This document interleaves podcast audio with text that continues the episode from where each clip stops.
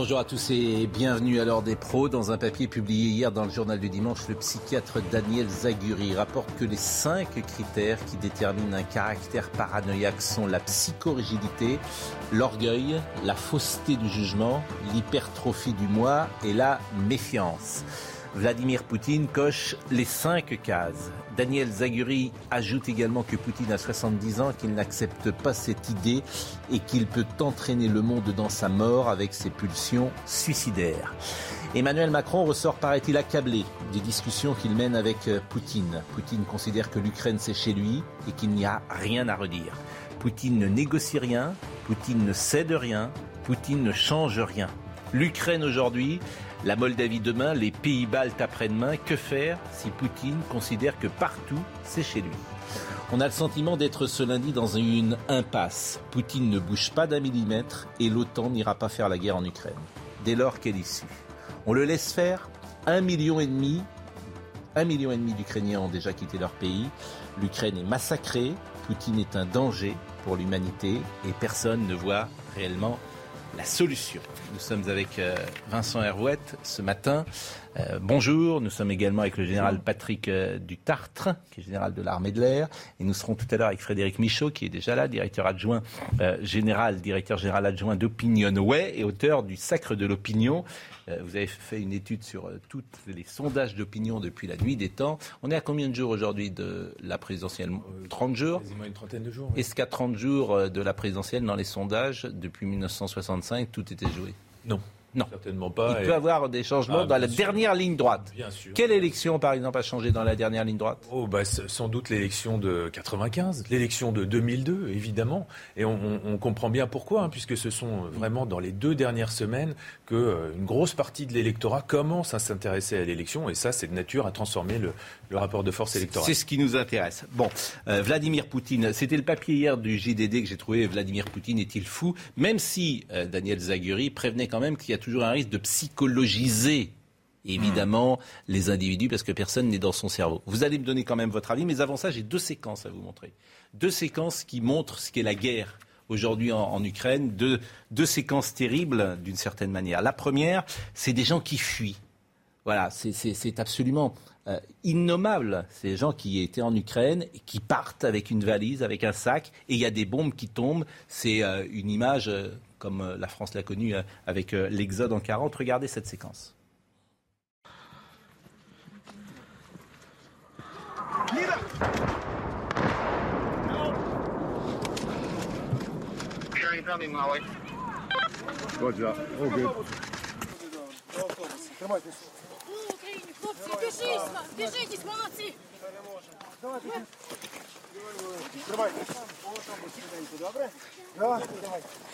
Україні, хлопці, біжіть, біжіть, молодці. Не боялась? Ні.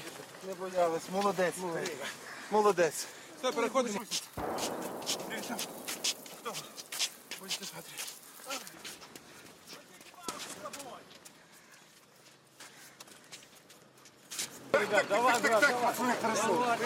Не-не-не, коляска тут пусть стоит, мы ждем сестру. Она там тоже с ребенком бежит. Ви поки що залазьте в авто. Ми, ми сестру зустрінемо. Будь ласка, щоб він не Перелізьте, перелізьте через показ. Сім'я з дітьми.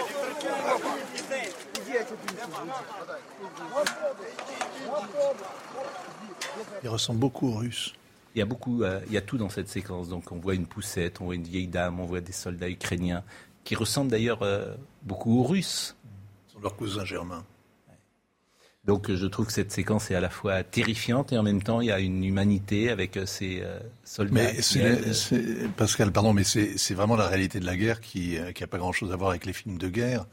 Euh, la réalité de la guerre, c'est beaucoup de, beaucoup de souffrance pour les populations, beaucoup de tristesse dans les cœurs, beaucoup d'angoisse, hein, euh, toutes sortes de sacrifices, hein, et ça dure très longtemps. C'est, il faut de la détermination, il faut beaucoup de courage, mais du courage qui dure. Et plus ça dure, plus c'est dur. C'est-à-dire, plus la guerre est âpre, sauvage, violente, plus les bombardements sont intenses, plus le temps passe, plus ça devient difficile. Et l'autre séquence que je voulais vous montrer, qui est un mariage. Un mariage au cœur de cette euh, guerre et de ce chaos.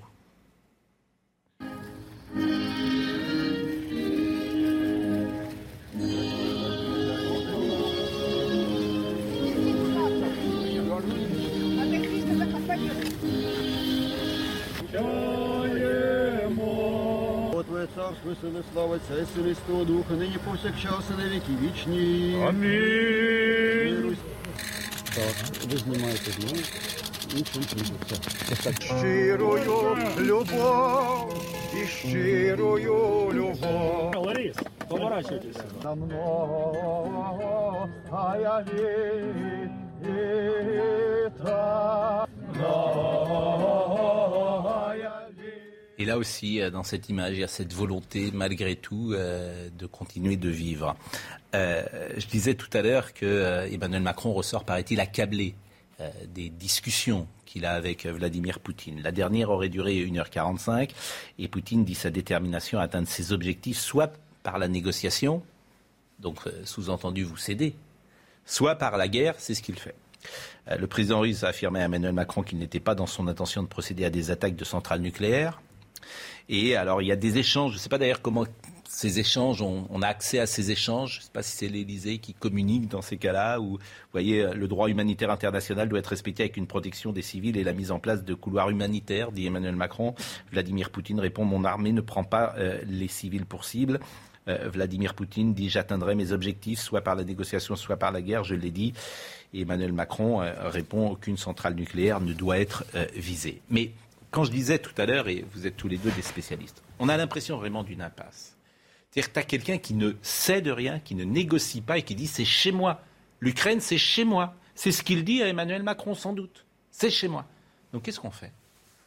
Très difficile, il en est intimement persuadé. En fait, euh, tout le monde se pose la question de comment avoir accès au, au président Poutine. Et en fait, je crois que c'est extrêmement sain que le président Macron ait, une, euh, ait des conversations régulières avec lui. Et plus il y aura de personnes qui euh, discuteront avec Poutine, mieux ce sera. Mais on- on- franchement, on n'y croit plus. Il y a cinq personnes qui voient par jour Poutine qui n'est pas sorti du Kremlin depuis combien de temps? Deux ans et demi. Deux ans et demi. Il y a cinq personnes, paraît-il, qui le voient simplement. Oui, mais bon. Méfiez-vous quand même un petit peu, un, de la propagande, deux, de la, de la, du réflexe. moi, j'écoutais votre, votre consultation du psychiatre là sur, euh, dans la presse. Je suis très étonné de voir des médecins qui parlent de leurs malades sans les avoir jamais rencontrés ni auscultés. On m'a raconté que Kadhafi était fou, que Milosevic était pervers, que ils sont tous fous, que euh, Noriega était drogué. C'est la guerre c'est la guerre. On criminalise l'adversaire et aussi on, fait de lui un portrait pathologique. Personnellement, j'y crois pas. Je vois que M. Poutine n'est pas très en même temps. Il est extrêmement déterminé. Il suit une logique qui est parfaitement cohérente et depuis très longtemps. Il y a toutes sortes d'écrits qu'on exhume depuis dix jours qui nous montrent que c'est un projet qu'il a en tête depuis une quinzaine d'années. En plus, alors, je ne sais pas s'il est paranoïaque, mais c'est vrai qu'il a été formé au KGB. Le KGB, c'est. ben, il, est, il est dépendant de sa formation. C'est-à-dire, le- on est entouré, comme tous les chefs d'État d'ailleurs sont un peu paranoïaques et entourés de conspirateurs. Lui, il, est il a une vision complotiste de l'histoire. Non, mais- Non, non, mais attendez. Il y a cinq critères pour la paranoïa. Tu peux en avoir un. tu peux en avoir deux. Il a les cinq. Non, mais il est, c'est un agent, un ancien agent. Il a été forgé comme ça. L'ENA, en Russie, ça s'appelait le KGB. Et en tant qu'ancien agent du KGB, il voit des complots partout. Quand il y a la révolution orange, il se dit, c'est un coup monté par les Américains pour me déstabiliser.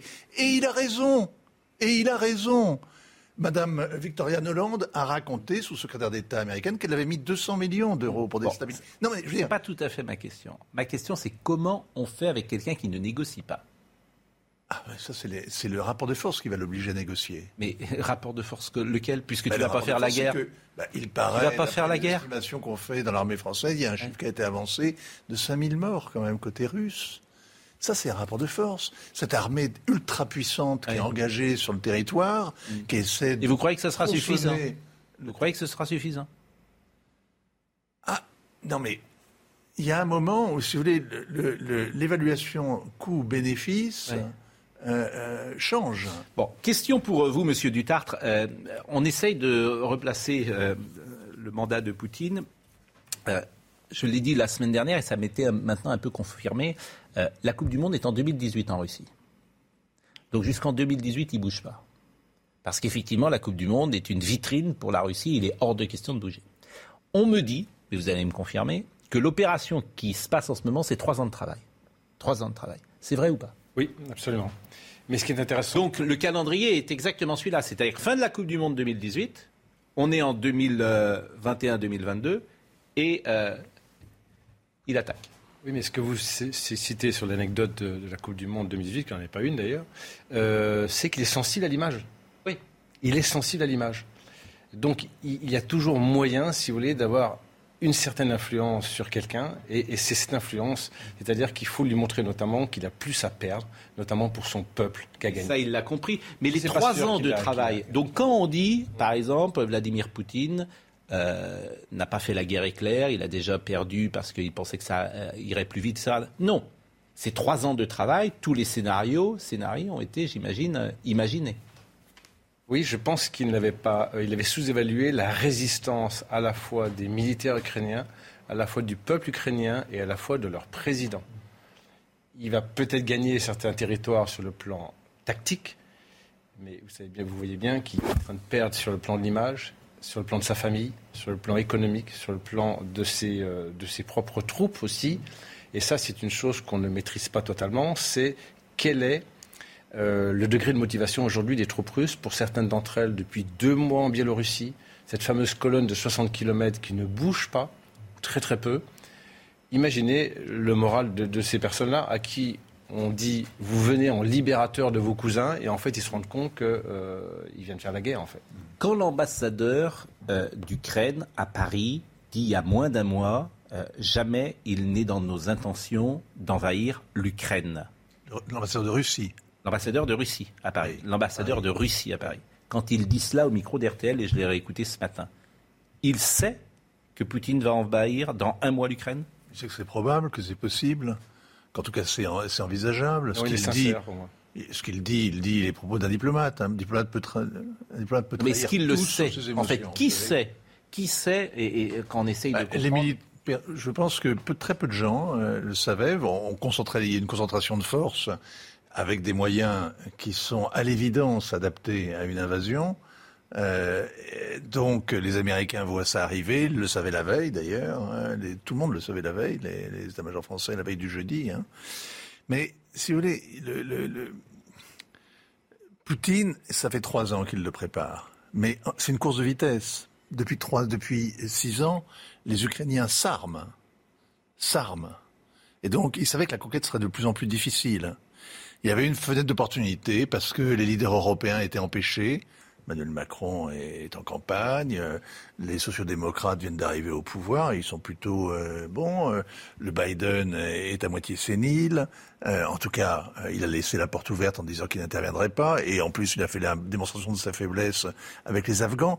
Il y avait donc, il y avait donc une fenêtre d'opportunité, et en plus, il y avait une urgence parce que, aux yeux de la Russie, hein, je veux dire, parce que l'Ukraine n'a pas cessé de s'armer depuis depuis six ans. Et beaucoup, considérablement. C'est même un des efforts militaires les plus considérables qu'on ait vu depuis la Seconde Guerre mondiale. hein. Donc, euh, il y avait une prise en compte de ce danger aux yeux des Russes. Et maintenant, Poutine sait qu'il a la tête sur le bio. Parce qu'il sait que les Européens et les Occidentaux veulent qu'il cède. Il faut qu'il cède. Il faut qu'il paye. Oui, mais il ne veut pas céder. Non, c'est- c'est- c'est pas qu'il sait, En fait, quand je disais tout à l'heure, comme il veut pas céder et comme on veut pas faire la guerre, il y a un moment, on va dire bon, ça va, on va pas mettre le monde en danger pour les Ukrainiens. Et j'ai peur, avec ce cynisme total, qu'on les laisse tomber. Et puis peut-être demain les Moldaves et peut-être demain les. Pays-Bas. C'est que quand vous, moi, il y a une chose qui me frappe dans ce que vous me dites. Vous avez expliqué que depuis trois ans, il a fallu trois ans pour monter cette magnifique Oui. machine militaire épouvantable, d'épouvante, qui a déferlé sur l'Ukraine. Moi, je suis très frappé quand vous me dites ça, parce que côté européen, où on vient de prendre conscience qu'il y avait la nécessité d'avoir une, une défense, une stratégie, d'être unis, de s'armer, d'avoir une, d'avoir une machine militaire pour assurer sa propre souveraineté, on vient juste de le découvrir, ça. C'est une prise de conscience soudaine, une pentecôte inattendue. Mais on n'a pas l'outil qui va avec. Donc les rodomontades européennes sont très étonnantes parce que euh, tous les impuissants vous le diront, il y a une grande différence entre vouloir et pouvoir. Et donc, euh, du côté européen, on est quand même plein de forfanterie face à une machine militaire qui est inquiétante et face à un tyran Oui, qui est bien, menaçant. J'entends bien, mais j'entends tout ce que vous me dites. Voilà. Mais moi, j'essaye de voir euh, comment on sort Commençons par une négociation qui ne se fait pas à, qui ne se fait pas à coup de tambour et de clairon.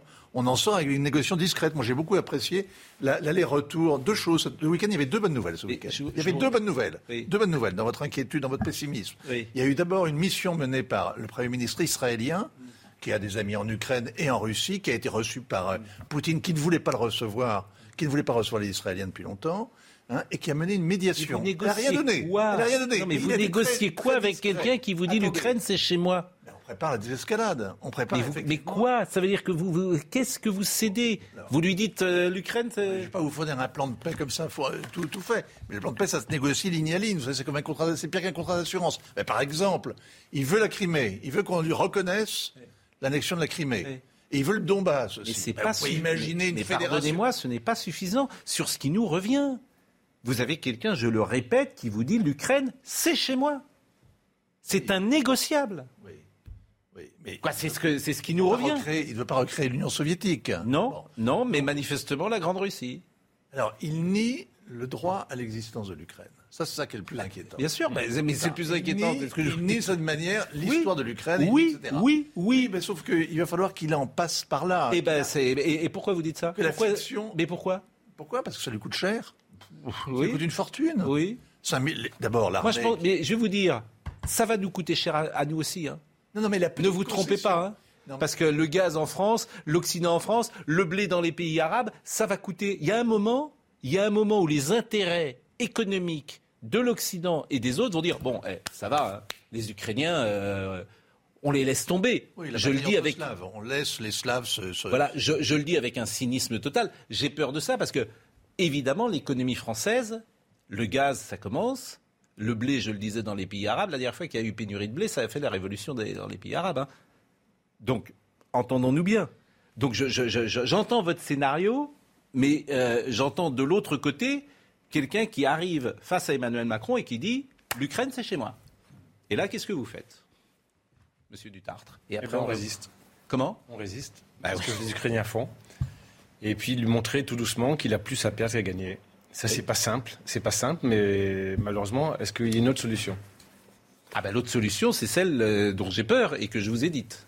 Non, mais ça, c'est- qu'on les, si qu'on les laisse Pascal, tomber. Pascal, de toute façon, d'abord, il y, a une, il y a une situation d'urgence, là, et une situation de risque. Ou alors que les Russes virent Poutine eux-mêmes. Mais ça, c'est pas pour tout de suite. oui, non, mais ça, c'est le coup d'État interne que, dont tout le monde rêve, qu'on attend, qu'on espère. On allume un cierge à Bruxelles, etc. Mais on, verra, on verra. On va pas. Moi, j'apprécie, par exemple, que le chef d'état-major de l'armée française ait pris le soin de téléphoner à son homologue euh, russe euh, pendant le week-end. Alors, ils ont parlé d'Afrique, hein, et ils ont parlé aussi de la situation. C'est une bonne chose qu'ils discutent, que les canaux soient ouverts, qu'on se parle, plutôt que de s'injurier. C'est une excellente chose. Non, non, mais attendez, parce que les dérapages sont possibles, toutes sortes de dérapages sont possibles. Donc il faut garder le maximum de canaux ouverts. C'est formidable que le que l'Élysée, que le président s'implique dans cette euh, euh, dans le maintien de ce dialogue. Bon, pour l'instant, ça donne rien. Mais attendez, on est au 11e jour de la guerre. Douzième. Et 12e 12e. Mais ça dure longtemps, hein, ça Oui, dure très sûr, longtemps ce genre de- ce Bien genre de sûr. ce genre d'affaires. Alors, écoutez cet échange. euh, D'abord, on va réécouter ce que disait euh, Vladimir Poutine, et puis on va écouter ce que disait euh, BHL, pour terminer et conclure sur le sujet que vous avez un peu récusé, la paranoïa, la folie et l'analyse Mais, euh, psychiatrique. Nous avons tous un grain, vous- nous avons tous un grain de folie, sauf vous, Pascal. Et encore, parfois, je me demande. Non, mais on a tous un, grain de folie. Je- je- je- évidemment qu'on a tous un grain de folie, mais, mais les cinq critères, je vous le répète, euh, qui définissent un être paranoïaque, et notamment, parce que vous l'avez oublié, un homme de 70 ans qui n'accepte pas, c'était la thèse de Il est Zaguri. soumis et à une très forte, il est soumis à une très forte tension, et depuis très longtemps. Oui, mais j'ai pas terminé Donc ma ça, c'est pas bon. Oui, évidemment. Mais oui, mais il a 70 ans. Et moi, j'écoute les psychiatres. Quand un psychiatre me dit attention, un homme qui refuse de vieillir, qui n'accepte pas de vieillir et qui a des pulsions suicidaires et qui précisément parce qu'il va mourir va entraîner tout le monde euh, avec lui dans sa mort, j'entends. Je vous dis bah oui, vous pouvez faire ça. Moi, Ah non, moi j'entends. moi, je me souviens que J'entends. on a installé en 2000 M. Poutine au pouvoir après une kyrielle de Premier ministre Oui. totalement éphémère en, en Russie. On l'a installé au pouvoir parce qu'il donnait l'impression de la force. Oui, mais il avait 50 Mais ans. c'était un jeu, c'était un rôle. On- il donnait l'impression de la force et de oui. l'ordre. Bon, il l'a toujours fait. Il a toujours fait, il pris un air, un air sombre et, et, fermé. Euh, J'appuie sur euh, votre optimiste euh, gagné dans notre petite, euh, dans notre échange. Franchement, je préfère que ce soit vous qui ayez raison, hein. ce qui est assez rare chez moi. Je préfère. Euh... On va écouter Vladimir Poutine. Les hauts responsables des principaux pays de l'OTAN ont pris des sanctions économiques et ils tiennent des déclarations très agressives contre notre pays, la Russie. C'est pourquoi j'ordonne au ministre de la Défense et au chef d'état-major général de mettre toutes les forces de dissuasion de l'armée russe en régime spécial d'alerte au combat. Est-ce que vous l'avez bien entendu? Oui. Les pays, occidentaux ont fait des déclarations agressives donc je mets en alerte la force nucléaire. Cette disproportion est folle, sans précédent. C'est un, c'est un homme qui a perdu la raison. Et, et quand je le compare à un djihadiste, vous savez, c'est pas très loin du, du type qui dit vous avez des, prononcé des paroles hostiles au Coran, donc euh, j'égorge vos professeurs, ou donc je déclenche euh, euh, une attaque massive contre euh, une cible à New York. Vladimir Poutine est infiniment plus puissant que n'importe quel califat islamique. Moi j'ai vu, j'étais à Mossoul, j'étais donc je, je sais. Donc, il faut en effet s'opposer de toutes nos forces à Vladimir Poutine, mais évidemment pas de la même manière, Euh, parce que le danger est infiniment plus grand. Donc, il faut le faire avec, euh, avec intelligence, avec, euh, avec mesure et avec, et avec fermeté. Quelle est selon vous l'influence des manifestations à Paris, dans toute l'Europe, euh, et, et des prises de position euh, de ce type auprès de Vladimir Poutine Moi, je suis frappé du fait qu'il ne semble pas tellement sensible à ce qui se passe en Europe. hein. Les manifestations, évidemment, non. Euh, Il a un grand mépris pour l'Occident, euh, visiblement. Tout, tout semble le, le- le confirme. Il n'est même pas, je veux dire, ce qui m'a étonné, c'est qu'il n'est même pas sensible au fait que l'Union européenne ait activé le, mécanisme de facilitation de la paix. Vous savez ce que c'est que le mécanisme de Ce qui permet d'acheter 500 millions, 450 millions d'euros d'armes létales pour euh, attaquer, euh, pour que les Ukrainiens combattent les Russes. Donc on fournit des centaines de millions d'euros d'armes létales euh, aux Ukrainiens et la Russie, semble à peine le remarquer, nous en vouloir. Donc je suis plutôt content qu'ils remarquent, qu'ils fassent pas trop attention à ces manifestations de rue. Les manifestations en Russie, sans doute, oui. hein, la- le verrouillage de l'information totale, oui, ça, euh, c'est très important que la propagande puisse euh, euh, continuer à conforter euh, les Russes dans l'idée qu'ils sont agressés en Ukraine. Mais le reste, ce qui se passe en Europe, non.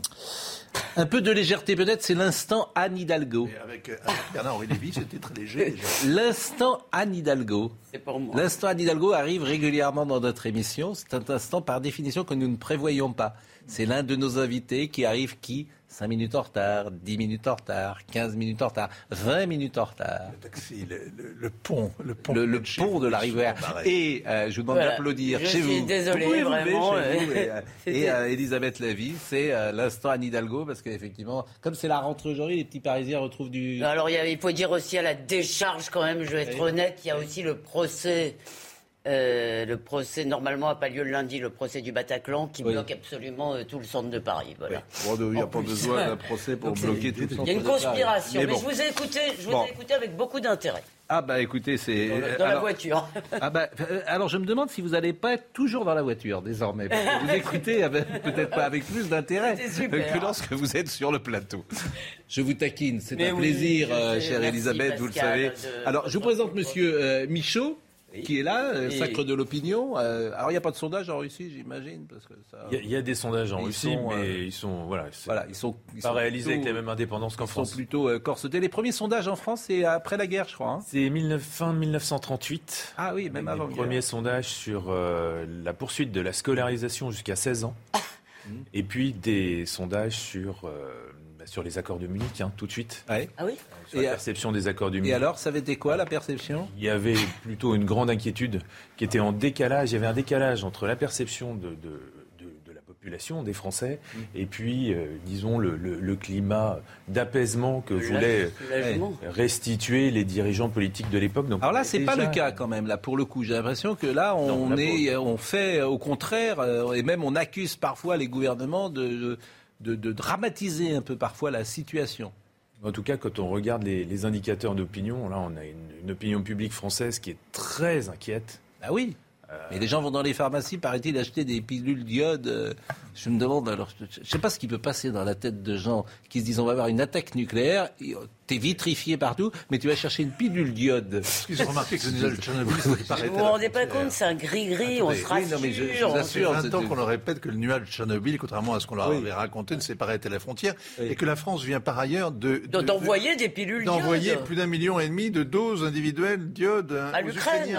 Oui. Donc, et que le président Macron a appelé hier hein, le président Poutine pour s'in- sur s'inquiéter euh, de ce qui se passait avec les quatre centrales nucléaires euh, en Ukraine. Donc, euh, il y a une petite inquiétude qui est qui a, qui a une base solide quand même. C'est pas totalement fantasmé, ça. La pause. À tout de suite. Le général Patrick Dutartre est avec nous, il est général de l'armée de l'air. Ce que vous me disiez à l'instant pendant l'interruption est, est vraiment très intéressant. Vous disiez tout ce que nous disons là est écouté par euh, les Russes, par le Kremlin et pourquoi pas par euh, Vladimir Poutine. Et pour tout dire, vous m'étonniez euh, en disant cela. Non, pas du tout, parce que euh, mettez-vous à la place, ne serait-ce que des généraux russes, où est-ce qu'ils ont l'information tactique? Ils n'ont pas l'information, ce qui se passe sur le terrain. Où est-ce qu'ils le prennent? Dans les médias. Oui, mais Dans les médias. Mais c'est la ils première peuvent pas fois. écouter Non, mais- les 50 Non, non. euh, réseaux de toute l'Europe. euh, Si, mais c'est pas compliqué, bien sûr que si. Vous prenez les chaînes principales et vous écoutez, vous enregistrez en boucle et vous allez regarder tous les témoignages. C'est la première fois qu'on a un conflit majeur comme ça où l'information, on l'a sur- en, en live sur les chaînes de télévision. Ah, Jamais bah, on l'a eu. Ils n'ont pas de service, ils n'ont pas de... Mais C'était vrai avec Quel la service guerre en Irak, non Non, Déjà non, avec, non. Il y, avait des caméras de. CNews euh, en bas Non. Il n'y avait aucune caméra. On avait des informations comme ça. euh, CNN faisait la, la- la projection de l'extérieur, pas de l'intérieur. Aujourd'hui, pour la première fois dans l'histoire, on a des informations de l'intérieur grâce aux chaînes de télévision en temps réel. Bon, je précise par ailleurs, puisque j'ai parlé des pilules d'iode, alors je reçois toujours des messages de gens manifestement qui connaissent bien les pilules d'iode ne servent qu'en cas d'incident dans une centrale nucléaire, mais là ce serait utile. De surcroît, en cas d'utilisation d'armes nucléaires tactiques, elles pourraient avoir un rôle. Donc c'est uniquement pour euh, effectivement un accident nucléaire, euh, je veux dire un accident de centrale nucléaire, me dit-on.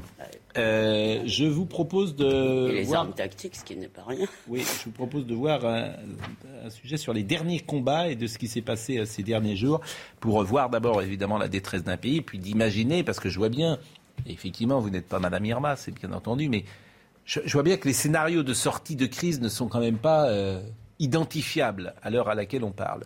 Marie Conan.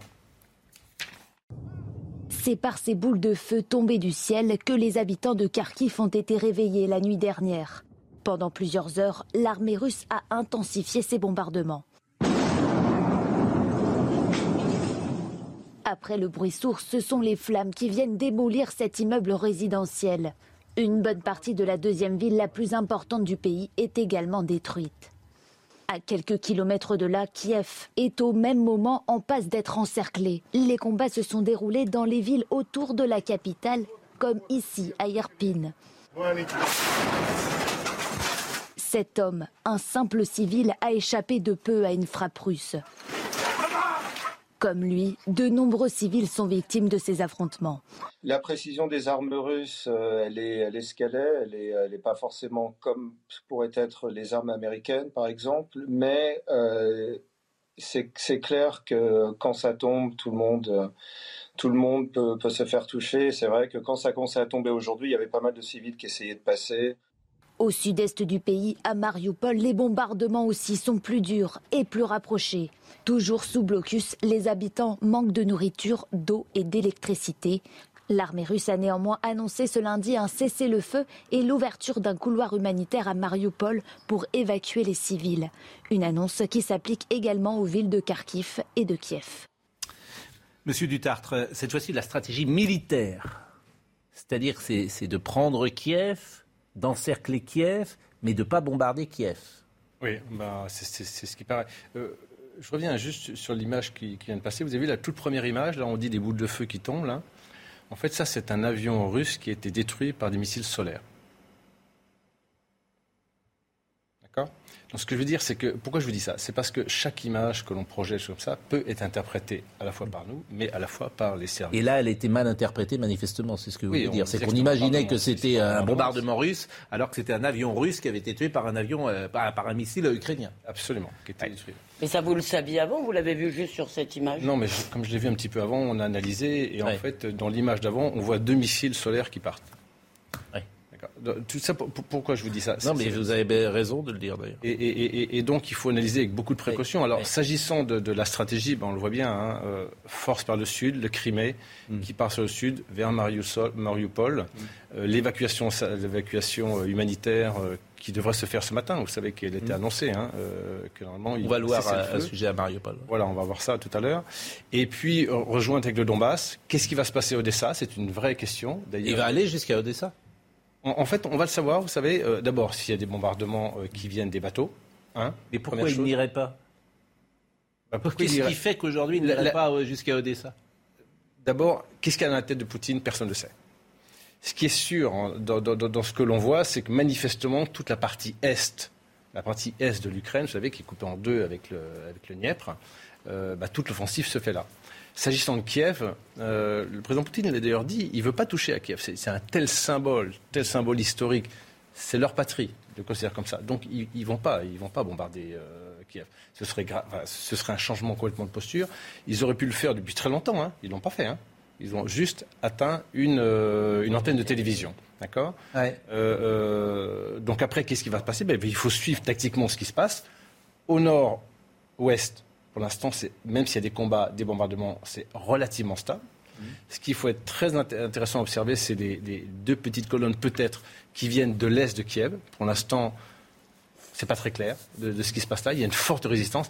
Kharkiv, Kharkiv qui est, qui est à 40 km de la frontière russe, elle résiste avec beaucoup de courage et, et la force des, des militaires ukrainiens, la résistance et des populations est absolument admirable. Et en fait, ça va jouer sur le terrain en fait. Ça, c'est la stratégie mili- militaire, la stratégie euh, politique. Euh, Vincent Herouette. Elle est directement liée à l'avancée des, euh, des, de la situation sur le terrain. Euh, là, ils vont vider les villes, hein, la, la- la- la stratégie encerclée, exercer une pression, obtenir Plus l'évacuation des civils, plus et ensuite d'eau, prendre plus le de, contrôle. plus de quoi manger, etc. Oui, Donc les gens, le les froid, gens partent. plus de chauffage, plus de chauffage, plus d'eau, plus de vivres, rationnement, vous gens évacuez les femmes et les million et enfants demi- et un ensuite million les... et demi de gens qui sont partis. Oui, mais ça peut. Donc, quitter les on parle de frontières. 5, 6, Ouais. 7 millions. Il y, a des, il y a des pronostics qui sont extrêmement. Régine. Plus un million de gens qui sont dans, la- dans le pays. Juste Et Régine les Delfour réfugiés et et après, déplacés. euh, Elisabeth Lévy, mais Régine on Delfour est, est sur le terrain. Donc, euh, bah, d'abord, euh, Régine, euh, vraiment euh, bravo pour euh, le travail que vous faites parce que maintenant vous êtes euh, sur le terrain depuis le début de la guerre. J'imagine, euh, j'entends beaucoup de reporters d'ailleurs. Il ne s'agit pas évidemment de parler de la difficulté des reporters, euh, bien sûr, et les Ukrainiens euh, souffrent dans leur chair. Mais c'est vrai que vous-même, hein, pour être hébergé, même si vous êtes à Lviv aujourd'hui, j'entendais les reporters qui sont en Ukraine, pour se nourrir, ils sont en très grande difficulté aujourd'hui pour exercer leur métier, Régine. Oui, alors nous, pour l'instant, à Lviv, on a eu des problèmes évidemment d'hôtels, d'hébergement, puisqu'il y a tellement de réfugiés ici que les hôtels, les, les chambres sont en priorité données aux Ukrainiens, et on le comprend, Pascal. Au niveau de la nourriture, euh, ça va, on mange, on n'a pas de problème. Il, manque encore des produits, mais ici, ce que vous devez savoir, Pascal, c'est que la situation est vraiment dramatique. Elle est catastrophique au niveau des réfugiés. Hier, nous étions à la frontière de Krakowetz, qui est à 70 km de Lviv. Nous étions avec des Ukrainiens, euh, nos fixeurs qui nous ont accompagnés, nos chauffeurs. Ils n'étaient pas au courant parce qu'il faut savoir qu'en Ukraine, on ne montre pas ces images puisqu'ils ne, veulent pas créer un, un- un mouvement de panique, ils ne veulent pas créer ce sentiment de panique chez les Ukrainiens. Et à la frontière, nous avons vu mais des femmes, des, euh, des femmes, des personnes âgées, des hommes aussi, des hommes qui espèrent franchir la frontière. Mais on le sait, euh, Pascal, ils ne vont pas pouvoir franchir cette frontière. Nous avons vu des bébés, nous avons vu des personnes âgées, nous avons vu des, des personnes malades. Nous sommes monté dans un bus aussi, euh, un bus allemand. Euh, il venait de Salzbourg où euh, le, le, chauffeur de bus était le propriétaire et le propriétaire de, de la compagnie de ces bus, qui nous a dit qu'il attendait depuis plus de 20 heures pour passer. Il avait les larmes aux yeux parce qu'il ne comprenait pas ce qui se passait. Et on parle de, de il y a, y a, un manque d'humanité totale. Et alors étrangement, après, alors comme nous étions, nous étions là, nous sommes montés dans le bus, nous sommes redescendus. Ils ont fait passer des gens. Alors on, on ne sait pas si c'est parce que à cause de notre présence ou pas, mais ils ont fait passer des gens. Ce matin, nous étions à la gare de Lviv, puisque les gens partent euh, au niveau de la frontière, soit en bus, soit, euh, soit en voiture, soit à pied, mais aussi beaucoup en train. Et ça faisait cinq jours que nous n'étions pas allés à la, à la, gare, et je peux vous dire que euh, les scènes sont apocalyptiques. Il y a des, des gens partout, des, des fils partout. Euh, nous avons vu euh, donc beaucoup de, de, femmes. Il y a une femme qui s'est jetée dans mes bras en pleurs, qui m'a dit mais faites quelque chose, dites au, au monde entier qu'on est en train de nous tuer. Mon mari est resté sur le front, je suis en train de partir, mais, mais que la population mondiale sache ce qui est en train de se passer, Pascal. Bah merci Régine Delfour. Et puis pendant que vous parliez, on voyait effectivement euh, ces images de, de euh, sans doute, mais peut-être aussi euh, de, Oui, c'était Krakowetz, me dit Marine Lançon. Merci à vous et merci à Fabrice Elsner qui est avec vous. Et, et bien évidemment, soyez extrêmement prudents sur le terrain. Euh, vous vouliez, Elisabeth Lévy, oui, rebondir. Il y a une chose qui me frappe dans cette crise, c'est que, de ma, dans, enfin, tous les cas, dans mon souvenir de, de journaliste, je ne me rappelle pas qu'un événement ait fait une telle unanimité. C'est-à-dire, je ne me rappelle pas, je ne vois pas où sont aujourd'hui, il n'y a pas l'ombre d'un soutien de Vladimir Poutine, quoi qu'on en dise, il n'y en a plus, si vous voulez, les gens qui avaient autrefois, non, les gens qui l'ont autrefois, aujourd'hui, il n'y en a plus. Dans le monde, il y a peut-être les Coréens du Nord, les Chinois sont pas emballé, emballé, et en Russie, on ne sait pas très bien. Je ne me rappelle pas. Je me rappelle la guerre en Yougoslavie, il y avait beaucoup de polémiques et de débats.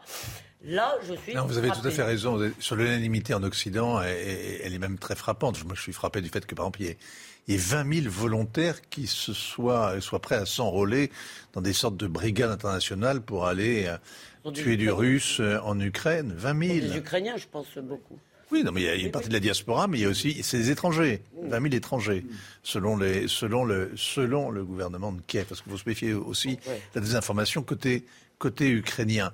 Mais attendez, la solitude de Poutine, elle est bien réelle face à l'Occident, elle est même réelle sans doute chez lui, mais il y a peut-être 141 pays qui ont condamné euh, devant l'Assemblée générale des Nations Unies ce qui se passait en Russie, mais il n'y en a pas 141 qui ont condamné la Russie la, la, la, la, motion a été réécrite d'une manière assez. Regardez par exemple le Premier ministre Bennett, qui, qui était euh, à, à, Moscou euh, avant-hier. Le Premier ministre Bennett n'a pas condamné la Russie. Il est sur une position euh, où il ne faut pas choquer les Russes ni choquer les Américains. Toute l'Asie est cette ligne-là. Une partie de l'Amérique latine, les deux tiers de l'Afrique, tout le monde arabe. Pas tout à fait tout seul quand même. Hein.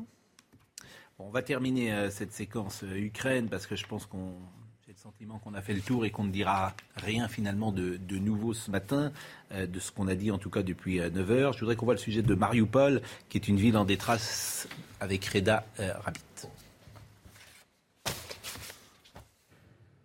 Mariupol, ville en détresse. Face au bombardement incessant, le manque de moyens humanitaires se fait sentir. L'hôpital est débordé et les médecins épuisés travaillent dans des conditions plus que précaires. Nous continuons à travailler sans électricité, sans météo et sans chauffage. Nous avons quelques problèmes d'approvisionnement, pas assez d'analgésiques. Nous travaillons depuis plus d'une semaine sans pause, certains même plus. Les habitants essayent de fuir leur maison comme ils peuvent. Et les files d'attente s'allongent devant les magasins, confrontés aux pénuries. Nous n'avons pas de vivres, les gens prennent tout, les magasins sont vides. Face à la crise, le maire de la ville accuse la Russie d'avoir provoqué cette situation. Ils ont travaillé méthodiquement pour s'assurer que la ville est bloquée, travaillant méthodiquement pour créer une crise humanitaire ici, afin que les gens se retrouvent sans nourriture, eau, lumière, chauffage, moyens de communication. Dans ces conditions, l'évacuation des habitants n'a toujours pas eu lieu. La Russie a annoncé un cessez-le-feu et l'ouverture d'un couloir humanitaire sur place. Ça, on va le... sommes distraits par Vincent euh, Hervouet qui nous cite, on dira tout à l'heure ce que vous avez dit d'ailleurs, vous avez cité Bernanos et sur l'Académie française. Donc on en parlera tout à l'heure parce que François Sureau a été reçu à l'Académie française. Il a fait un discours euh, tout à fait remarquable, ce qui n'étonnera personne. Et on écoutera peut-être quelques lignes, euh, si nous avons le temps, de François Sureau. Mais euh, dernière chose quand même, parce que euh, je vous disais que Mariupol serait le dernier sujet. Non, euh, est le dernier sujet, puisque euh, Régine Delfour en, parlait il y a euh, quelques instants, et voyez la situation à Krakowetz.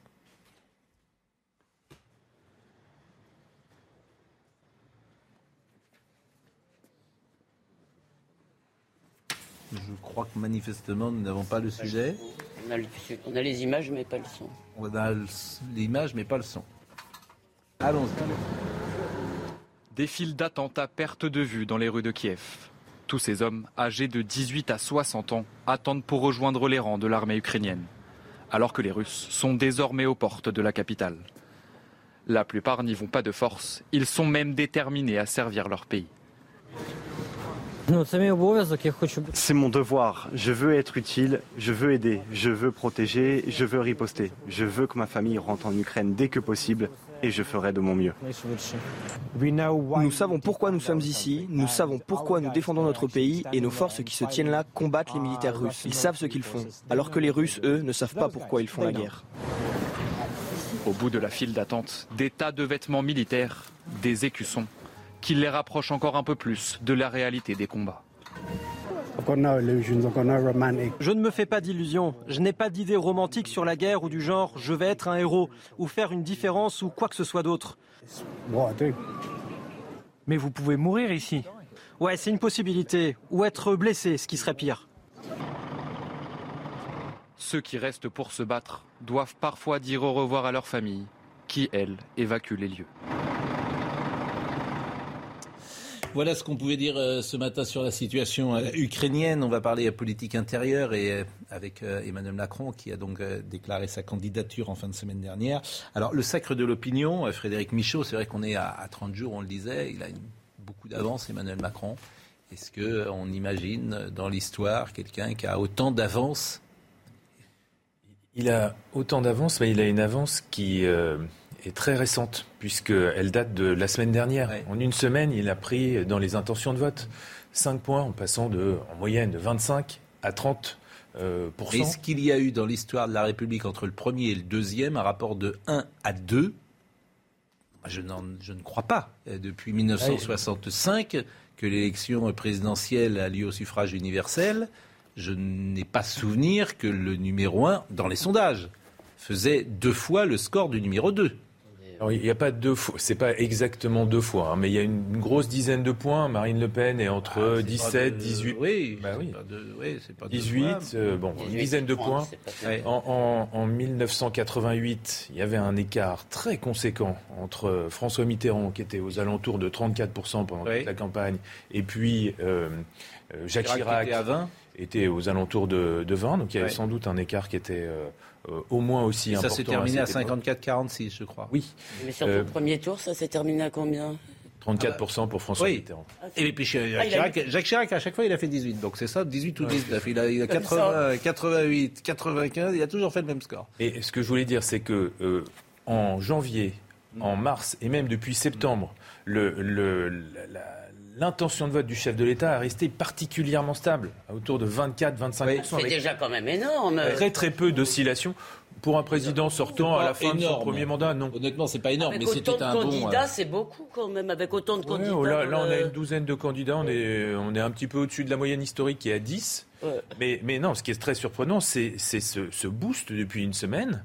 Alors, vous trouvez que c'est surprenant?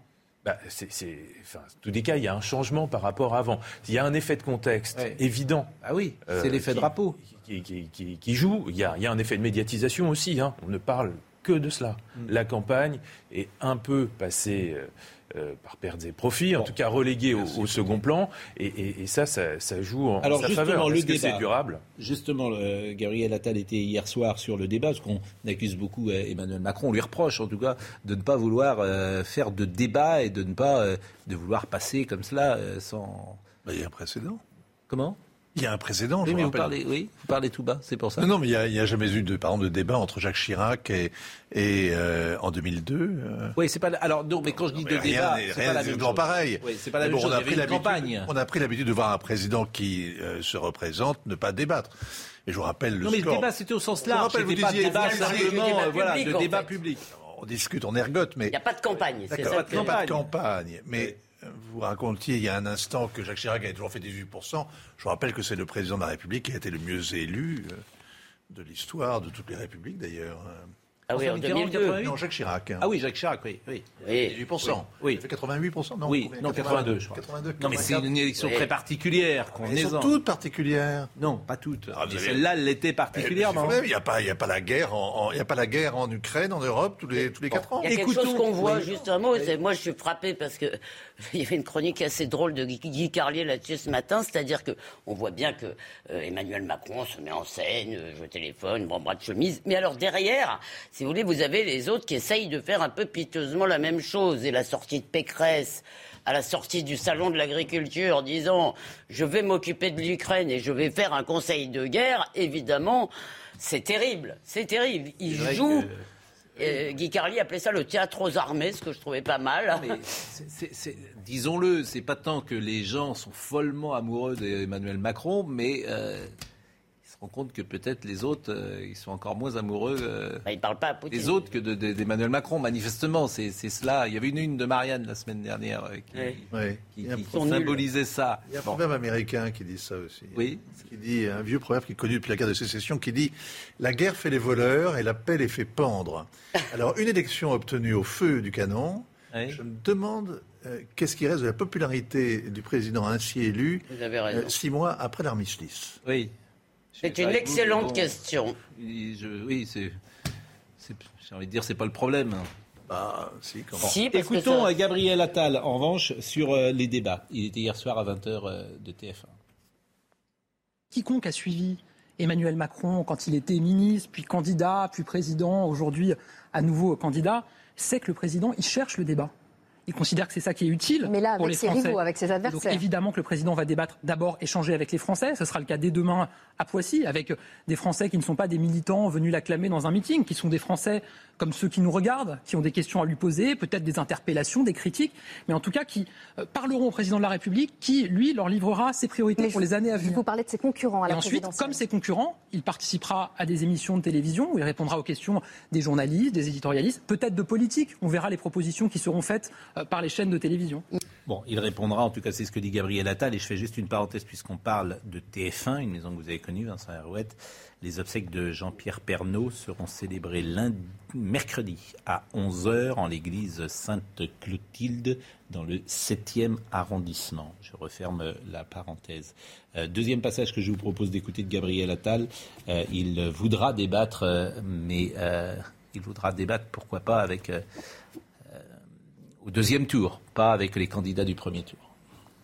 À la fin de, ces campagnes, de cette campagne, personne ne pourra dire que le président n'a pas débattu. Il participera à des émissions. Maintenant, si vous me demandez mon avis personnel, euh, une émission où vous avez 10, 11, 12, euh, 13 candidats qui cherchent tous leur moment avec le président de la République, l'interpellent pendant 1h50 et pour des raisons de temps de parole, un président qui n'a que 10 minutes pour leur répondre, ça s'appelle pas un débat, ça s'appelle une foire d'empoigne, ça s'appelle du buzz, ça s'appelle du spectacle et je suis pas sûr que ça soit utile pour les Français.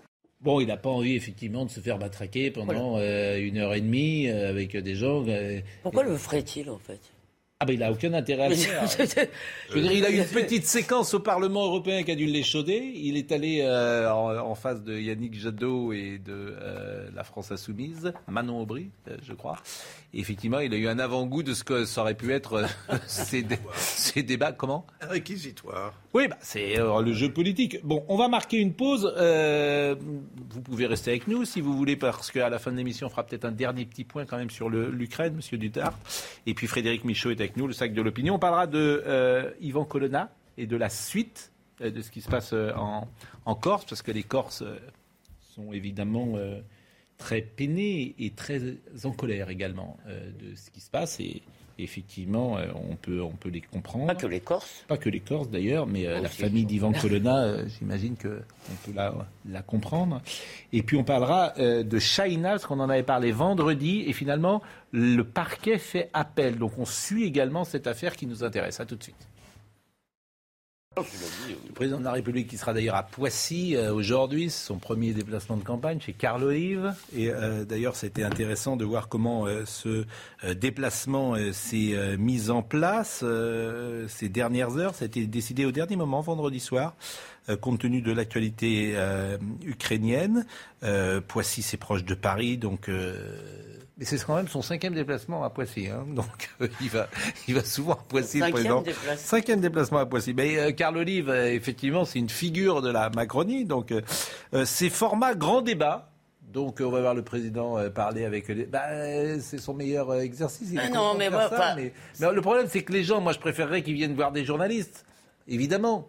Je préférerais parce que les gens ils sont un peu intimidés devant lui, ils n'osent pas lui dire les questions. Bon. C'est un peu une arnaque ce format grand débat. Ah, euh, c'est un, peu, oui, un peu se moquer de nous. C'est pas un meeting politique où le public euh, saute un sur les avec chaises. C'est public qui pose des questions. Hein, oui, euh, bon. alors il y a entre 2 et 300 personnes. Euh, dont, dont, des anciens d'ailleurs républicains, me dit-on, des convertis, des non convertis. Et euh, je ne sais pas comment les gens ont été choisis, mais c'est vrai que par définition, le président de la République, dans la rhétorique, dans l'argumentation, dans l'articulation, il est plus à l'aise que parfois des gens qui viennent lui poser des questions. Et puis un débat, c'est un débat, c'est euh... supposé être à égalité. Vous voilà. voyez bien, même en dehors de, euh, du fait qu'ils sont dans la forme du débat, c'est des gens qui posent des questions. C'est pas un débat, c'est pas oui. quelqu'un qui va avoir un droit de suite, le contredire. Alors que si vous le receviez Exactement. sur votre plateau. Ah. Ce qu'il devrait faire. Il devrait. Voilà où il devrait venir faire Voilà. campagne. Il devrait venir. Parce qu'il parle à tout le monde, sauf euh, aux journalistes. Peut-être allonger votre table un peu, peut-être. Oui, je le mettrai au bout. Pour ne pas. euh, Mais ça serait formidable. On lui poserait les questions les plus simples du monde, comme toujours. Celles que les questions se posent. Ça va. Ça, je n'irai peut-être pas jusque-là. Mais, mais, mais en tout cas, c'est vrai. C'est vrai. Et, et- et on regrette. Mais bon, on ne désespère pas. Peut-être va-t-il euh, venir. Devrait. Pourquoi pas Mais ça fait cinq ans hein, quand même. euh, Donc, euh, et, bon, on dirait il va peut-être avoir un peu de rab. Donc, on peut- si on ne l'a pas tout de suite. Ah non, il faut qu'il vienne pendant le premier je mandat. suis. Je suis. Je suis. euh, que dites-vous? Ce sera très frustrant pour vous, vous parlez tout bas parfois. Vous dites des choses. Non, non, non, non, parce que j'ai la voix qui ne porte pas assez. Euh, je vous disais que vous seriez très frustré. Vous savez, les De- le chef d'État, c'est un peu comme le lever du roi à Versailles. Euh, c'est, une espèce d'exercice de protocole où il se met en scène. Et euh, Ah non, mais euh, alors vous avez raison. Vous si c'est une une grande messe, si c'est une grande messe, mais si c'est une émission comme la nôtre et qu'il vient comme ça au débeauté, Comme on disait jadis, eh bien là, on, bon, on le remercierait et on par, pourrait par lui poser- définition, Pascal, un Oui. président est toujours botté, armé, Oui. casqué, surtout en période de guerre. Oui. Il est toujours euh, avec devant lui tout un équipage, tout un appareil. Il n'est jamais, vous ne le prenez jamais au saut du lit. Euh, Gabriel Attal ne le laissera pas venir au débeauté. Je sais pas ce que veut dire cette phrase, mais ce n'est pas grave. Bah quoi, il est euh, je veux dire, il Opinionway. ne le sondage. Alors, premier tour, 29%, Marine Le Pen, 18%, Valérie Pécresse, 14%, Éric Zemmour, 12%. Alors, je vous préviens, je cite des noms, mais j'ai pas le droit, parce que le temps de parole, j'ai pas le droit de parler. hein. Vous n'avez pas le droit de parler des gens que j'ai cités. Parce qu'autrement, le temps de parole. Ah non, mais ça rigole plus euh, aujourd'hui. Donc, euh, bah, je vous demande de commenter des choses que vous pouvez commenter. Par exemple, Jean-Luc Mélenchon. Tiens, voilà, ça c'est intéressant. Il est à Attendez, 10%.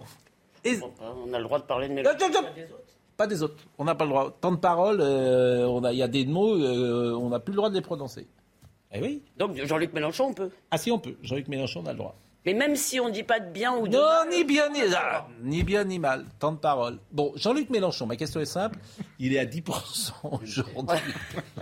Vous connaissiez pas notre émission euh, non, non, non, enfin, c'est Hein formidable. Mais bien sûr. euh, Bon. Oui. Euh, Est-ce qu'il peut être au deuxième tour?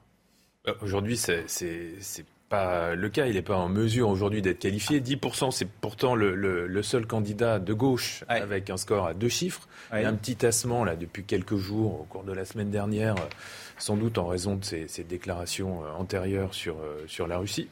Mais euh, pour l'instant, on n'a pas euh, du tout la même dynamique que celle qu'on avait observée en, en 202017, parce que il y Et a à pas de 30 jours, à votre avis, tout ça, c'est ce qui m'intéresse, moi, euh, évidemment, on est le dynamiques. 17 mars, c'est le 10 avril, on est donc à 32 ou 33 jours, etc. Ce qui m'intéresse, c'est de, de voir quand est-ce que ça se fige.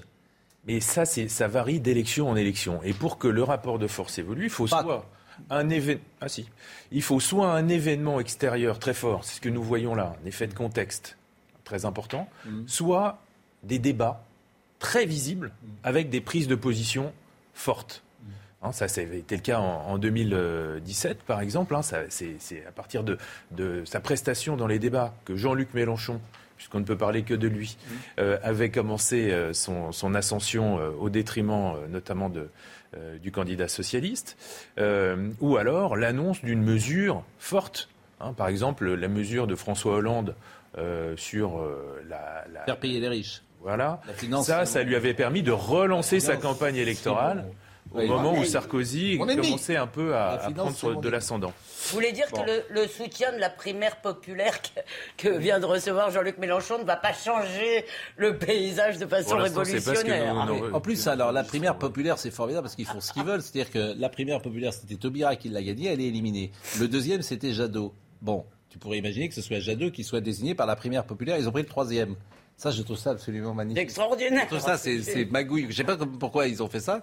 Mais bon, dites-moi, les sondages de second tour, j'entends tout et n'importe quoi. On me dit que ça ne veut rien dire, un sondage de second tour. C'est à prendre avec encore plus de précautions qu'un sondage de premier tour, parce que le premier tour change tout.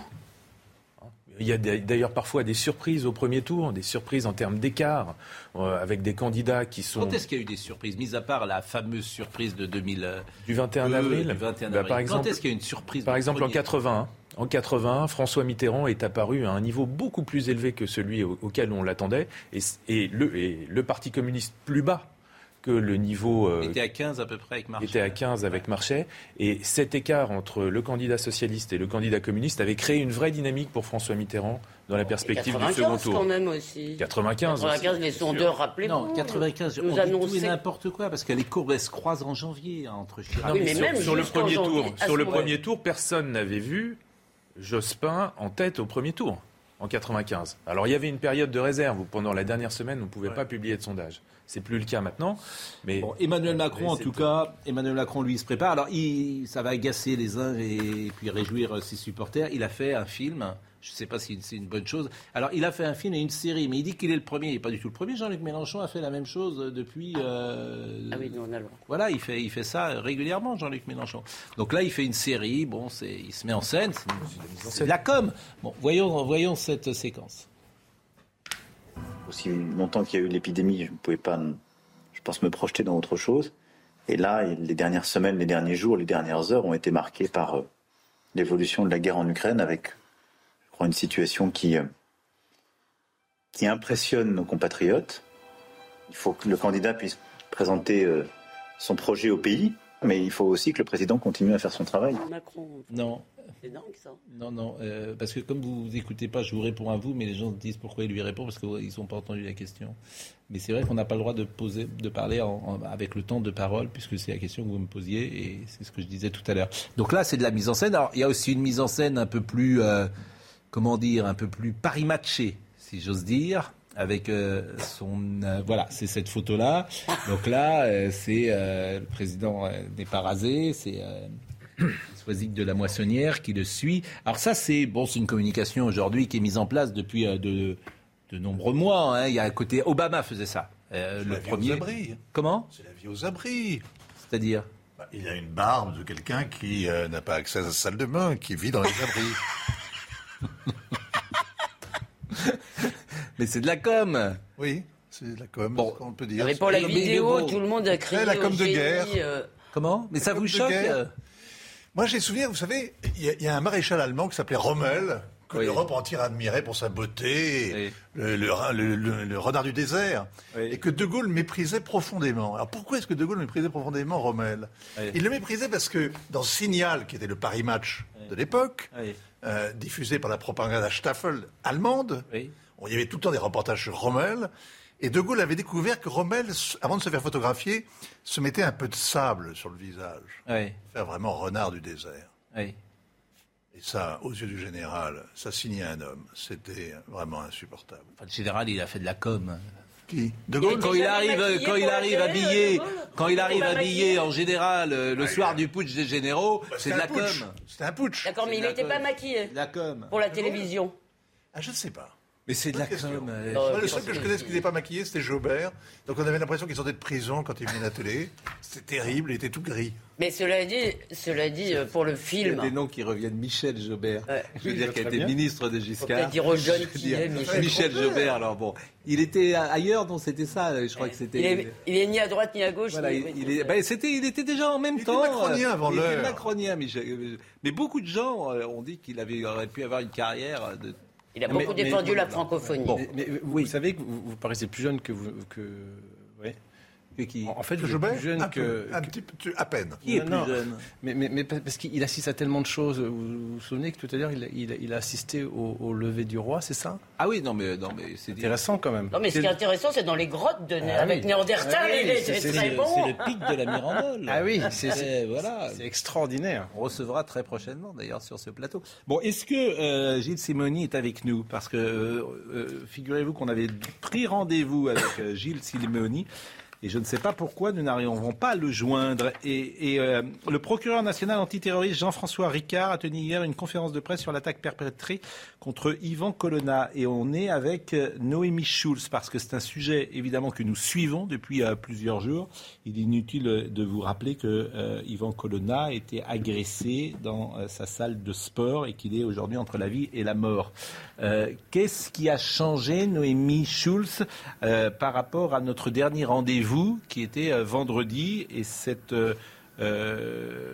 conférence de presse de euh, Jean-François Ricard Alors d'abord, c'est l'ouverture d'une information euh, judiciaire. Ça veut dire qu'il y a une enquête qui va se prolonger euh, sous, euh, euh, sous la responsabilité d'un juge d'instruction, ouverte pour tentative d'assassinat en relation avec une entreprise terroriste. Et euh, le détenu qui a agressé Yvan Colonna, Franck Elong Abbé, qui a été donc mis en examen euh, pour tentative d'assassinat en relation avec une entreprise euh, terroriste, eh bien, euh, va à nouveau bien sûr être euh, interrogé sur, euh, son geste. Hier, le procureur de la République a tenu une conférence de presse, effectivement, vous l'avez dit, et on a notamment euh, appris euh, que, euh, en garde à vue, le suspect avait expliqué son acte par ce qu'il considérait comme des blasphèmes proférés ces derniers mois par Ivan Colonna. C'était donc un détenu avec lequel parfois il discutait, et il avait été choqué, c'est ce qu'il a dit, par des blasphèmes. Quelques jours avant l'agression, Ivan Colonna aurait déclaré qu'il crachait sur Dieu. C'est ce qui aurait donc amené cet homme, ce, ce détenu qui avait été condamné, on, le rappelle, hein, pour, euh,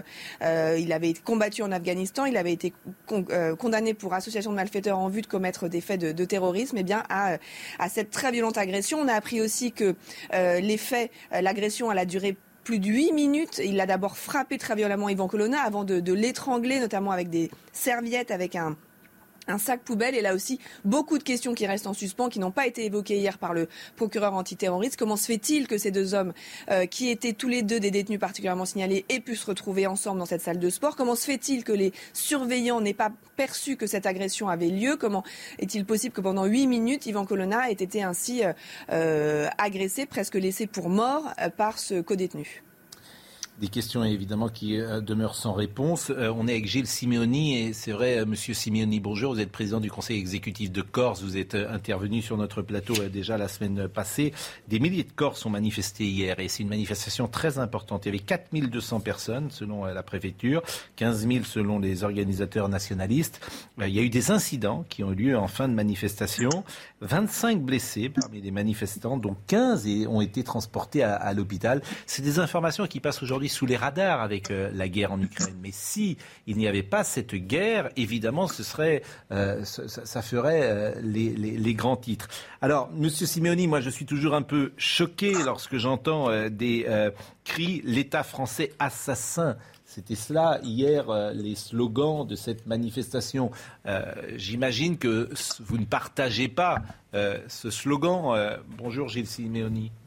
Bonjour, monsieur Pro. Oui, merci de donner l'occasion à nouveau de, m'exprimer. Ce que je voulais dire, le plus important, c'est que la manifestation d'hier a été euh, une manifestation énorme, avec euh, sans doute plus de 10 000 ou 12 000 personnes, une manifestation comme la ville de Corté n'en a pas connue depuis 40 ans. Et en fait, ce que signifie euh, cette mobilisation, c'est que tous les Corses, au-delà des, au-delà de leurs opinions politiques, euh, tous les démocrates en Corse, et je pense aussi sur le continent, indépendamment des faits pour lesquels Ivan Colonne a été condamné, qui sont des faits gravissimes, tout le monde est à la fois choqué par les conditions atroces, se posent les questions qui ont été posées euh, par votre journaliste. Comment cela a-t-il pu se passer? Il y a manifestement au mieux des dysfonctionnements graves et il y a une exigence de vérité et de justice, en rappelant quand même que si Yvan Colonne avait été rapproché, comme le droit euh, français et européen le permet et le commande, ce drame, en toute hypothèse, ne se serait pas passé. Donc aujourd'hui, il y a eu cette manifestation, il y a eu effectivement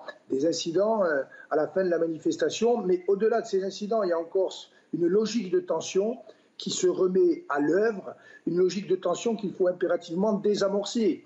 Et pour désamorcer cette logique de tension, euh, il faut retrouver les chemins d'un dialogue qui n'a jamais existé ces derniers mois et ces dernières années, parce que au-delà de la colère euh, de la jeunesse, il y a une colère qui est partagée par tous les Corses. Alors il y a le, drame de cette, euh, de cette tentative d'assassinat, mais qui est en quelque sorte l'acmé d'un processus où, depuis des mois et même des années, le suffrage universel qui s'est exprimé clairement en Corse n'est pas écouté, n'est pas entendu, et tout ça crée une situation de tension extrême. Pour ma part, euh, depuis des années, euh, vous le savez, nous nous sommes engagés résolument sur un chemin qui ne peut pas être un autre chemin que celui de la démocratie, du refus de la violence, mais pour que cette voie-là continue d'être majoritaire en Corse, pour que ce chemin-là continue d'être crédible vis-à-vis de tous les Corses, il faut aussi que Paris, le gouvernement et l'État donnent des signes tangibles d'une volonté de dialogue qui pour l'instant malheureusement n'existe pas. Monsieur Simeoni, euh, on l'a dit, euh, ce qui s'est passé dans la prison d'Arles est un drame et c'est évidemment un,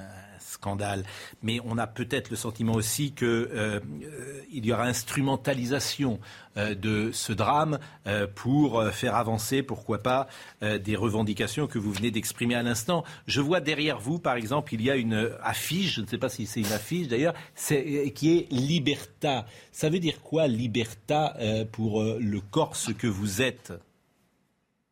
L'affiche derrière moi, c'est une affiche d'un des jeunes artistes corse, il me l'a offerte. Elle exprime avec une sensibilité euh, d'artiste, une aspiration universelle hein, qui est partagée par les Corses. Euh, qu'est-ce que vous voulez dire Vous êtes libre en Corse? Ça veut dire quoi? Ça veut dire que vous, que vous, c'est une affiche qui, est, qui réclame une forme d'indépendance et pour peut-être une autonomie? Ça veut dire quoi, liberté? Parce qu'on est tous pour la liberté. C'est même une des devises de la République française. Eh exactement. Donc, je, m'étonne un peu que vous soyez étonné que j'ai derrière moi un des éléments de la, de la devise de la République française, qui, au-delà d'être une devise de la République française est une aspiration universelle qui est partagée, y compris par les Corses et les nationalistes Là, vous me prenez pour un lapin de trois semaines, euh, monsieur. vous me prenez pour un lapin de trois semaines, monsieur Simoni. C'est gentil d'ailleurs, parce que c'est bien de me, prendre pour jeune. Ce que je vois dans cette euh, affiche, forcément que vous mettez en avant, donc c'est pourquoi je me permets de vous interroger, c'est qu'évidemment, vous avez un sentiment que peut-être la Corse n'est pas libre. C'est ça que je, que je vois dans cette affiche. Il y a effectivement, alors la liberté, c'est une aspiration universelle, et au-delà de, la peine de, de Garenne, non, je vous réponds, c'est une aspiration universelle, et en Corse, depuis des décennies, elle se conjugue aussi, c'est vrai, avec une aspiration euh, à l'autonomie, pour ce qui me concerne, je suis pour une autonomie de plein droit et de plein exercice, à la liberté de pouvoir parler notre langue en même temps que la langue française, qui est aussi notre langue, de pouvoir vivre notre culture, de pouvoir lutter contre certaines formes euh, d'oppression euh, économique, de pouvoir lutter contre la dérive mafieuse euh, qui touche la, la, la, société corse. Nous sommes des démocrates. Nous voulons un dialogue avec le gouvernement, avec l'État, et nous voulons construire une société corse qui soit émancipée, qui soit démocratique et effectivement qui soit libre. Et il ne faut pas voir dans cette aspiration à la liberté une volonté d'antagonisme avec la France ou avec l'État. Merci beaucoup, Monsieur Siméonier. Je vous le disais tout à l'heure, euh, moi j'ai choisi, nous avons choisi de suivre ce, dossier parce que on le dit, c'est un drame et c'est un scandale d'État. Mais euh, je vous le disais tout à l'heure, les gens vont penser que je passe mes vacances en Corse. Je n'y vais jamais. Donc euh, comme ça, j'ai pas d'intérêt particulier en Corse. J'ai dû aller ça, entre 5 et, 10 fois. Nous sommes plutôt des enfants de l'Ouest, cher ami. Mais j'entends ce que disent les Corses et, et comment? Terrible ce que vous dites là. Mais tu es obligé, je ne veux pas dire obligé de te justifier, mais euh, parfois, euh, certains peuvent imaginer que, comme je donne la parole à M. Simeoni, je vais en Corse tous les 15 jours. Pardon, ce qui est un peu étonnant, c'est qu'on en ait si peu parlé. Parce que oui, on n'en parle pas. Mais il y a deux choses, pardon. La première, c'est évidemment l'incapacité euh, de l'État, pour le coup, de la puissance publique à faire respecter l'ordre dans les prisons. La deuxième chose sur laquelle on s'est évidemment peut arrêter, c'est la question du blasphème. Si vous voulez, qui est quand même, c'est pas pour rien que s'est passé cette affaire. Et je vous rappelle que Richard Malka, qui vient de publier un livre qui s'appelle Le droit d'emmerder Dieu, a été primé par l'Assemblée. Gilles Simeoni, d'abord je vous remercie. On va revenir évidemment d'une manière peut-être plus dramatique. Euh, vous avez eu sans doute Jean-Hugues euh, Colonna, qui est le père d'Ivan Colonna. La situation euh, médicale d'Ivan Colonna, pour le moment, est stable. Merci. Oui, elle est stable et malheureusement, elle est extrêmement grave. Merci à vous, merci pour euh, cette euh, intervention. L'autre chose dont je voulais vous parler dans l'actualité judiciaire, et là aussi, on aime bien faire un suivi entre ce dont on parle parfois le jeudi, le vendredi ou le lundi, pour que euh, les gens, comment dire, que le public plus exactement, ait ces informations. On avait parlé de l'affaire China. Le procureur de la République de Senlis a annoncé que le parquet avait fait appel du jugement prononcé mardi à l'encontre des quatre prévenus qui étaient jugés pour une agression sexuelle sur l'adolescente commise en 2017, deux ans avant son assassinat. Alors, euh, Noémie Schulz est de nouveau avec nous, elle va nous faire un point. Mais Marine Le Pen en a parlé jeudi soir. Et je vais demander à, à Noémie Schulz si le fait que Marine Le Pen en ait parlé dans une émission importante de France 2 fait que, comme par hasard, le lendemain, puisque l'affaire est médiatique, ah, le procureur euh, fait appel. Est-ce qu'il y a un rapport de cause à effet Mais réécoutons ce que disait Marine Le Pen. Je suis désolée, madame, le laxisme judiciaire. À chaque fois, on dit, mais vous parlez du laxisme judiciaire. Vous avez vu, est-ce que vous avez vu les condamnations qui ont été prononcées contre les violeurs de la petite China? Est-ce que vous avez vu ces condamnations à neuf mois de prison avec sursis, à un an de prison avec sursis? Elle a été violée, son viol a été filmé, il a été diffusé, elle est tombée enceinte, elle a été humiliée, traitée de tous les noms et elle a fini par se suicider. Marine Le Pen. Vous ne croyez pas que c'est du laxisme judiciaire Marine... elle a été assassinée. Elle s'est pas suicidée d'ailleurs. Elle a été assassinée par un autre d'ailleurs. Hein. Euh, Noémie Schultz, le, jugement avait été prononcé mardi. Euh, le procureur a fait appel vendredi. Donc un délai raisonnablement court. Il s'est passé trois jours. Et entre-temps, Marine Le Pen a parlé jeudi. Est-ce qu'il y a un rapport de cause à effet Alors, euh, c'est impossible de, le dire. Je ne suis pas dans la tête du procureur de Senlis, mais la réponse que j'aurais envie de vous donner est plutôt non. Et vous avez tous les jours des. Euh, décisions de justice qui sont rendues. Certaines font l'objet de commentaires de la part de la classe politique, mais la justice, elle, est, elle se rend de façon euh, indépendante. Et le, la raison qui m'apparaît être la première pour laquelle le parquet de Senlis a fait appel, c'est d'abord parce que les condamnations euh, qui, ont été, euh, qui ont été décidées par le tribunal pour enfants mardi dernier, elles étaient inférieures aux réquisitions qui avaient été, aux demandes qui avaient été présentées par, par, par le parquet. on le rappelle, un des peines effectivement de prison avec sursis pour les agresseurs et une relaxe. Or, le, parquet de Senlis avait demandé des, des condamnations plus lourdes avec des des parties de prison ferme et n'avait avait demandé la condamnation des, quatre jeunes qui étaient euh, renvoyés. C'est donc la principale raison euh, qui justifie euh, cet appel du parquet. Trois jours après, on est dans le temps autorisé pour, pour faire appel et c'est, me semble-t-il, la principale raison. Il a fait un communiqué comme le procureur de Senlis et il précise, eu égard à la relaxe prononcée au bénéfice de l'un des quatre prévenus et des peines prononcées à l'encontre des trois autres, le parquet de Senlis a interjeté appel de jugement. Donc il y aura un procès pour tout le monde, nous serons d'accord. Tous les prévenus seront rejugés. Il y aura un, que dans cette affaire, pardon. Je vais juste terminer, après je vous laisse. Il y aura un nouveau procès avec tous les, prévenus. Et le, procureur, il, précise une autre chose dans cette affaire, c'est que, euh, on, le sait, l'affaire Shaina, elle a suscité une immense émotion et on le comprend. Effectivement, Marine Le Pen se trompe, elle s'est pas suicidée, Shaina, elle a été euh, brûlée vive, elle a été euh, tuée. Mais le procureur, il rappelle que ce procès-là, ces faits-là, ne sont pas ceux de cet assassinat et de cette mort de China. il faut, c'est toujours compliqué de, quand vous avez deux affaires qui sont en quelque sorte liées, on veut juger l'une à l'aune des autres faits. Ça n'est, Sinon il que faut la faire première la a peut la deuxième. Hein, excusez-moi, Noémie, mais elle n'aurait sans doute pas été assassinée par celui qui, dont elle était enceinte. Oui, euh, mais vous ne pouvez pas, Pardon, absolument, mais vous, mais vous ne jugez si pas. Si ça vous ennuie pas, je vais finir. Merci. Excusez-moi, les deux affaires sont liées, pas pénalement, mais elles sont liées dans la vraie vie, d'accord? Mais moi, ce qui me choque dans cette affaire, plus, oh, vous avez raison que le parquet fait appel, ça paraît assez légitime. Ça, c'est et, et je ne crois pas que Marine Le Pen soit en cause, mais ce qui est très choquant, c'est la requalification. Dès le départ, ils ont d'abord été mis en examen pour viol, pour cette scène qui a été diffusée, et ensuite, on aboutit à agression sexuelle, c'est-à-dire l'équivalent d'une tentative de baiser dans une piscine. Et là, il y a quand même un petit problème. C'était une scène expliquer. sauvage, filmée. Donc, c'est voilà. Oui. Vous connaissez- oui. Expliquez peut-être euh, Noémie Chose, parce que vous ne connaissez pas Elisabeth Lévy en, plateau, vous ne l'avez pas face à vous, mais euh, évidemment, euh, elle a voulu intervenir. Noémie Chose. Oui, c'est toujours, euh, c'est- c'est- c'est- ça se pose régulièrement cette question de requalification des faits de viol en, en agression sexuelle. Il y a plusieurs choses qui rentrent en, en ligne de compte. Parfois, c'est parce que les délais sont très longs, très longs devant euh, des cours d'assises, et puis aussi parfois c'est pour euh, euh, parce que euh, quand vous êtes devant des, des- d'un jury euh, populaire, des, des- des- hommes et des femmes, eh bien il y a certains faits qui sont plus di- difficiles d'amener la condamnation pour le viol. Encore une fois, dans, dans l'affaire de, de China, on va donner des, détails. Pardon, c'est assez terrible, mais c'est important de le dire. On parle effectivement d'un viol parce qu'il y a eu pénétration avec un, tube de labello et puis il y avait eu une fellation. Et donc ça n'est pas, euh, encore une fois, c'est- toujours très délicat d'expliquer parce qu'on va dire, euh, je ne suis pas du tout en train de dire ça n'est pas un viol, c'est un viol. Mais quand vous avez un juré euh, populaire, un jury populaire, eh bien parfois vous pouvez avoir des condamnations inférieures, voire des acquittements parce que, euh, eh bien, euh, il y a l'idée que ça n'est pas le viol tel qu'on l'imagine avec un, rapport sexuel. Et donc quelquefois la requalification, c'est aussi pour que ce soit des magistrats professionnels jugent une affaire. C'est une question euh, euh, compliquée, délicate. Je comprends qu'elle suscite un, un certain émoi, mais il y a derrière là aussi la volonté de s'assurer euh, parfois une condamnation et d'éviter un risque d'acquittement. Eh bien, merci. Merci beaucoup euh, à Noémie Schulz qui a donné cette explication. Euh, on va terminer, euh, parce qu'il nous reste quelques minutes, avec euh, l'Académie française, dont serait peut-être un jour, euh, Vincent, candidat, on ne sait pas.